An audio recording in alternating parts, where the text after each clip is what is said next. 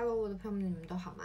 人类图爱的闸门，这一次我要说的是在居中心的二十五号闸门、十五号闸门以及四十六号闸门，你们有其中哪一个闸门吗？这三个闸门虽然我都没有，但是呢，我特别找我所有的朋友的图，他们有的这些闸门的特质，然后我对这些他们拥有这些闸门特质的感觉。来和大家分享。我们先来说说二十五号闸门——宇宙之爱。嗯，宇宙之爱呢，就是一个充满爱的人，广义的爱。然后呢，那份爱它并不属于特定的对象，所以当你和像我的前男友，他就有二十五号闸门。基本上呢，当我在和他相处的时候，我可以感觉到他。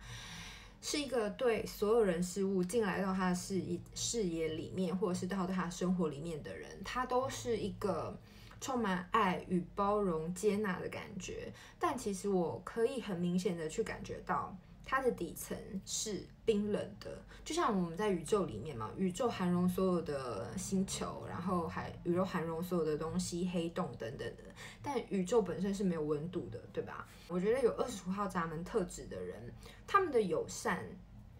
就是给这个世界的友善，并不是因为你和他亲近，或者是你是他呃交往的对象，你是他看似所爱的人。你就会特别，我觉得他们的那种爱就是一视同仁的爱，等于被爱的自己并不特别，你知道吗？所以有就是要看你，就是说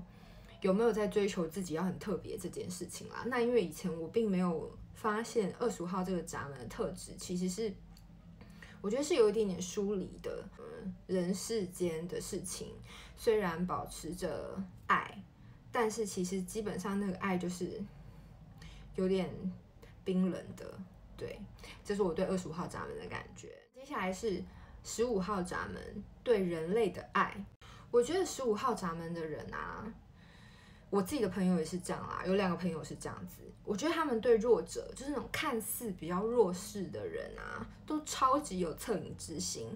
所以他们就会有那种济弱处强的那种状态，就是说他们会特别的。帮他们认定是弱势的人，比如说帮他们讲话，为想为他们发声啊，觉得就把他们摆在是弱小，摆在是呃比较可怜，需要他们去帮助的状态。然后呢，他们就会有一些有一些就是有一点就是那种仇富心理，但他那种仇富心理不是说有钱，就是说对于有权势者、权威者，然后。比较强权、比较比较高位的人，他们会有一种，就是有一种想要抵抗他们，然后想要把这个世界的状态拉成一个平衡，就是大家都一样，都一样，呃，有一样的财产，有一样的自由，有一样的权利，这样大家都一样，他们就会觉得，嗯，这样子是人与人之间的某种平衡。那我觉得这样子的有有呃十五号闸门的人啊，要特别的小心自己是不是下意识的为很偏颇的去为别人分阶级。因为对我来说，我自己虽然没有这三个闸门，可是我真心觉得这个世界上没有所谓的绝对强者或绝对弱者。就是为什么要去把人分阶级呢？每个比如说他们处在社会弱势的人啦，我觉得他们来这一生，他们为什么选择？投胎成为选择这样的人生，因为我我相信就是说，他们每个人他出生在什么样子的情况里面，一定有他们要学习的过程，一定有他们要走的路程，他们需要经历的。那这些东西并不需要他人以他们的眼光，带着他们的眼镜去去把弱势的人觉得他们很可怜，然后觉得他们需要被帮助，需要被照顾。当然，我觉得的确。有人的确是这样子，可是我觉得我们有时候要去意识到，就是说，真的别人每个人有每个人自己要过的人生，然后自己要去经历的，然后还有包含那些我们看似就过得超好啊，比如说含金汤匙出生的那些人，他们也都是有他们自己需要去经历的事情啊，甚至那些嗯看似非常优渥，然后看似非常拥有天生优势的人，他们。说不定他们在经历的东西，并不是我们一般人能够去负荷的。所以我觉得，嗯，我觉得不，我自己是不会把人分阶级啦。那如果是五号闸门的人，你们真的觉得，嗯，把别人分阶级这件事情，让你们觉得是已经习惯了的话，我觉得就是要。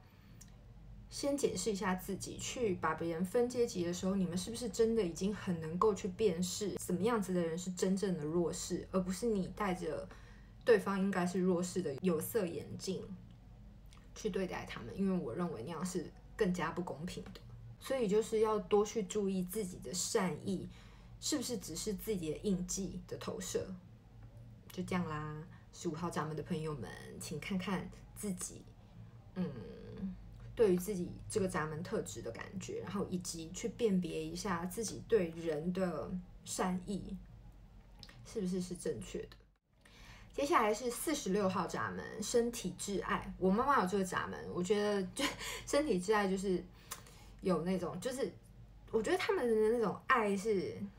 因为他们爱自己，他们觉得自己，比如说有经历过一些呃。状态，然后呢，变成他们很强大，所以他们就会有一种救世主情节。什么叫救世主情节呢？因为他们底层对于爱自己，或或是对于自己的存在是非常重视的，所以他们很喜欢去帮助别人看见每个人的特点。可是也是用，我觉得所有的家人特质都是一样啊，就是说我们都是带着自己，比如说有充满印记的头脑，然后。嗯，自己的眼睛去看待别人的人生，我觉得只要这个东西就是不要太超过，不要太有这种。嗯，是因为自自己非自己的状态，然后呢，这些在居中心的人，尤其是四十六号闸门，你要去确定一下，你在好人为师的同时，要确定一下自己的意志力中心。如果你的意志力中心是有定义的，那么你就要非常的小心，你是不是已经去制约到了那些意志力中心没有定义的人呢？去告诉他们，我相信你一定可以做到，我都可以，为什么你不行？这种我觉得对意志力中心没有定义的人是非常非常非常。不健康，而且是一种在压迫别人的行为，所以我觉得四十六号闸门的人，当他们活出自己，当他们爱自己很美的时候，我觉得他们的光芒的确是可以温暖非常非常多的人。然后，我觉得就是他们也很热衷于真心的去帮助别人，看见真实的自己。所以我觉得二十六号闸门，他们通常会是那种热心妈妈角色，像我妈妈就是一个很热心的人。可是我觉得那种热心就是一种很单纯。我觉得这三个闸门的特质都一样，就是超越世俗的爱嘛。所以就是说，我觉得这三个闸门都比较大义，就是比较广义的爱。那今天这三个闸门的分享，你们自己有几个呢？因为我一个都没有，所以欢迎有这三个闸门在居中心二十五号闸门、十五号闸门以及四十六号闸门的朋友们，与我分享你们对这三个闸门的感觉。然后谢谢大家追踪我的频道，然后也谢谢你们留言给我。如果你们和我一样是投射者，欢迎和我互相 邀请，请告诉我你们想要听的主题，或者是你们在生活上和人类图有关你们自己发生的事情。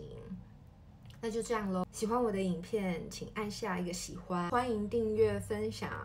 开启小铃铛。那就这样啦，之后我会再继续分享其他的爱的闸门。谢谢你们等到我的影片。拜拜。